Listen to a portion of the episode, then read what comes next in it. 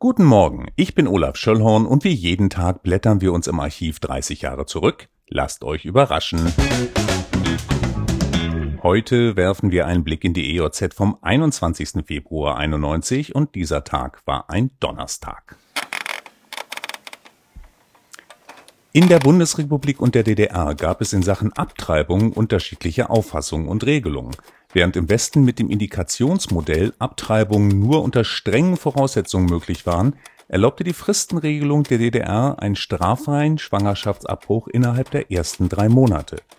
Gemeinsam mit der SPD strebten die Freidemokraten auch im Westen eine deutliche Liberalisierung des Paragraphen 218 an, sehr zum Ärger der CDU, die sich als Regierungspartei gegen die Fristenregelung aussprach. Kommen wir nach Lüchow-Dannenberg. Bär, Büffel, Wiesent, Wolf, Elch und zwei Widder. So hießen die Eisbrecher, die bei Hitzacker die geschlossene Eisdecke der Elbe knackten. Die Schiffe kamen vom Wasser- und Schifffahrtsamt Magdeburg und boxten und stampften bis hoch nach Lauenburg. Der Einsatz war der Elbe-Jetzel-Zeitung eine große Reportage wert. Gegen 13 Uhr war die letzte Eisdecke bei Elbkilometer 512 in der Nähe von Jasebeck wieder frei. Nötig wurde der Einsatz nicht nur wegen des einsetzenden Hochwassers. Mangels Brückenverbindung war der innerdeutsche Elbverkehr in Lüchow-Dannenberg noch auf Fähren angewiesen, die, so die Hoffnung, in Kürze wieder fahren sollten.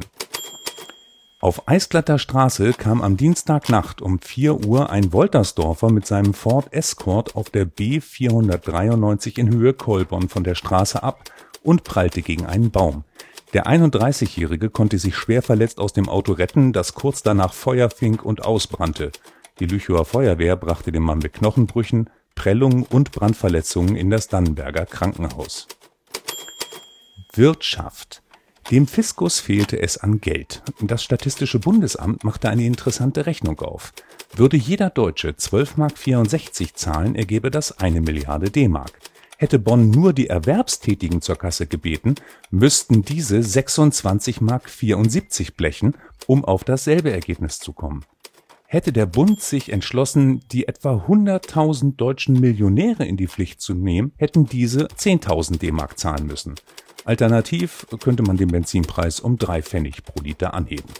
So oder so, eine Milliarde war auch damals nur ein Tropfen auf den heißen Stein. Das war's für heute. Vielen Dank fürs Zuhören. Diesen Podcast gibt's jetzt jeden Tag, an dem es vor 30 Jahren auch eine EOZ gab. Ich freue mich, wenn ihr wieder einschaltet. Tschüss.